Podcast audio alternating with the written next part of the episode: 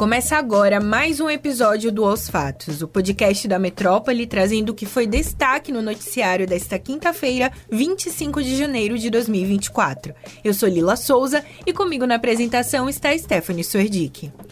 Oi Lila, olá a todos que nos acompanham. Quinta-feira é dia de Jornal Metrópole e esta semana ele está muito especial. Sobre a matéria de capa, quem conta pra gente é a jornalista Mariana Bamberg. Olá, pessoal dos Fatos, mais um Jornal Metrópole. Desta vez, nossa matéria de capa não podia ser diferente pela repercussão que teve no país. Foi sobre a entrevista do presidente Lula aqui na Metrópole na última terça-feira com Mário Kertz.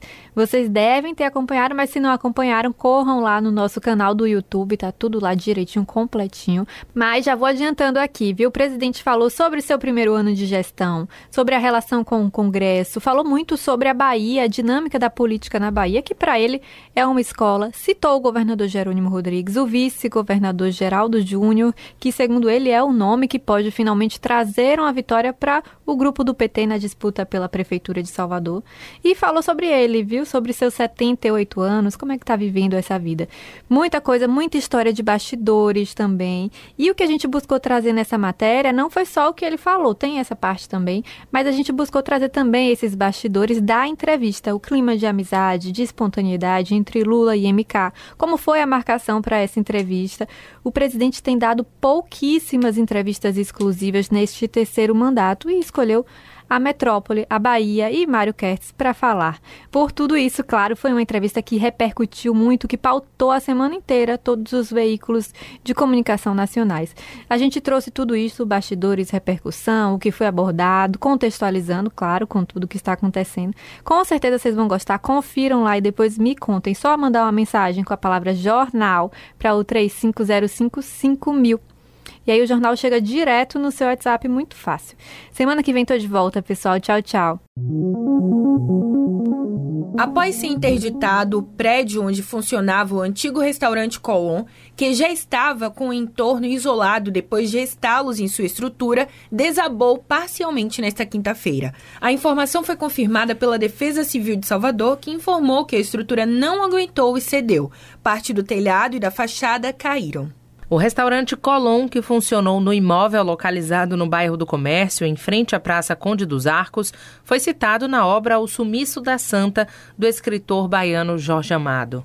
Durante uma vistoria realizada em 2020, o responsável pelo local havia sido notificado para suspender as atividades comerciais e evacuar imediatamente o imóvel, até que o risco fosse sanado com a realização de serviços de recuperação e reforço estrutural das partes instáveis do imóvel.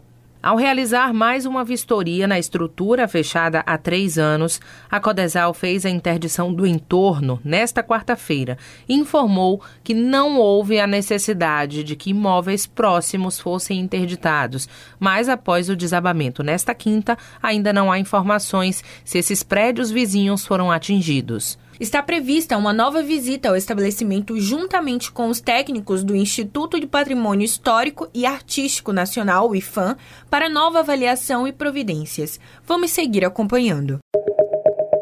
Agora, de olho na Rádio Metrópole, o senador Jacques Wagner foi entrevistado nesta quinta-feira e, ao comentar como o PT chegou ao nome de Jerônimo Rodrigues para representar o partido nas eleições de 2022, defendeu que a escolha do atual governador não foi uma aventura, mas uma decisão pensada na renovação da sigla.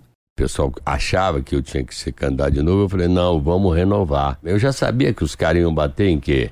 16 anos. Se eles a crítica deles que a gente estava velho com 16 anos, aí aparece a cara do cabelo branco, da barba. Ah, esse aí a gente já conhece, que é coisa nova. Então não foi aventura.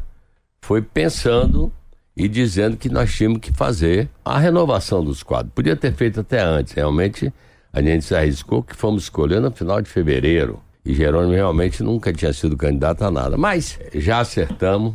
Acho até que Jerônimo está realmente muito bem, trabalha muito, é muito simples, muito humilde, está lá trabalhando com a equipe, está começando a preparar o planejamento para projetar a Bahia para frente, como eu fiz. Eu acho que é hora já de pensar a Bahia mais para frente.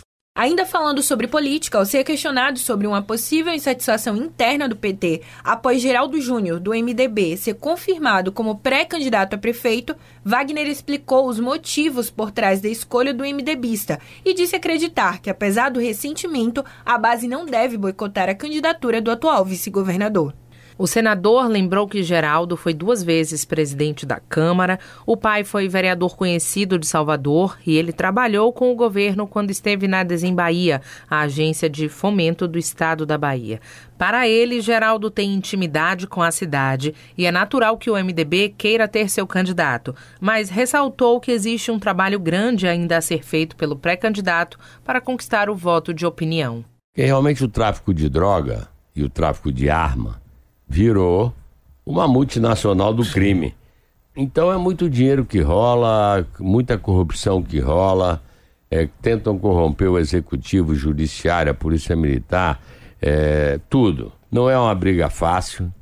As pessoas, óbvio que tem que reclamar, porque a sensação de insegurança é horrível. Nós estamos indo pelo caminho da tecnologia, com câmaras, com tudo que tem de mais moderno. É, Jerônimo, evidentemente, está super preocupado com essa questão.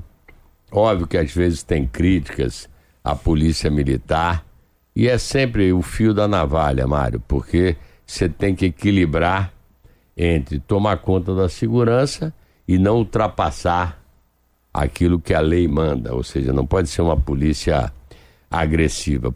Outro assunto foram as redes sociais que, para Wagner, apesar de trazerem benefícios, intensificaram e propagaram com mais força discursos de ódio. Ele ainda relembrou o 8 de janeiro, quando manifestantes depredaram as sedes dos três poderes, como um dos resultados dessas manifestações de violência. A entrevista na íntegra você confere no YouTube do portal Metro 1.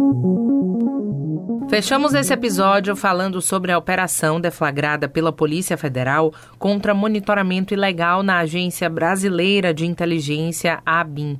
A PF cumpriu na manhã desta quinta mandados de busca e apreensão em endereços vinculados a suspeitos de participação no esquema de monitoramento ilegal na agência.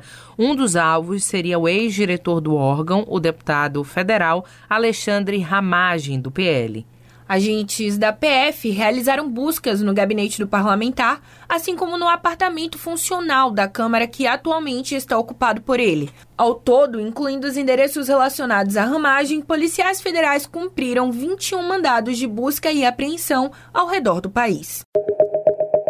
E é isso, pessoal. Aos fatos de hoje fica por aqui. Confira essas e outras notícias no metro1.com.br. Nos acompanhe nas redes sociais, arroba grupo.metrópole no Instagram e no TikTok, e arroba metrópole no X. Não deixe de ativar as notificações no Spotify para receber um alerta toda vez que sair um novo episódio e se manter atualizado. Tchau, tchau a todos. Tchau, tchau, pessoal.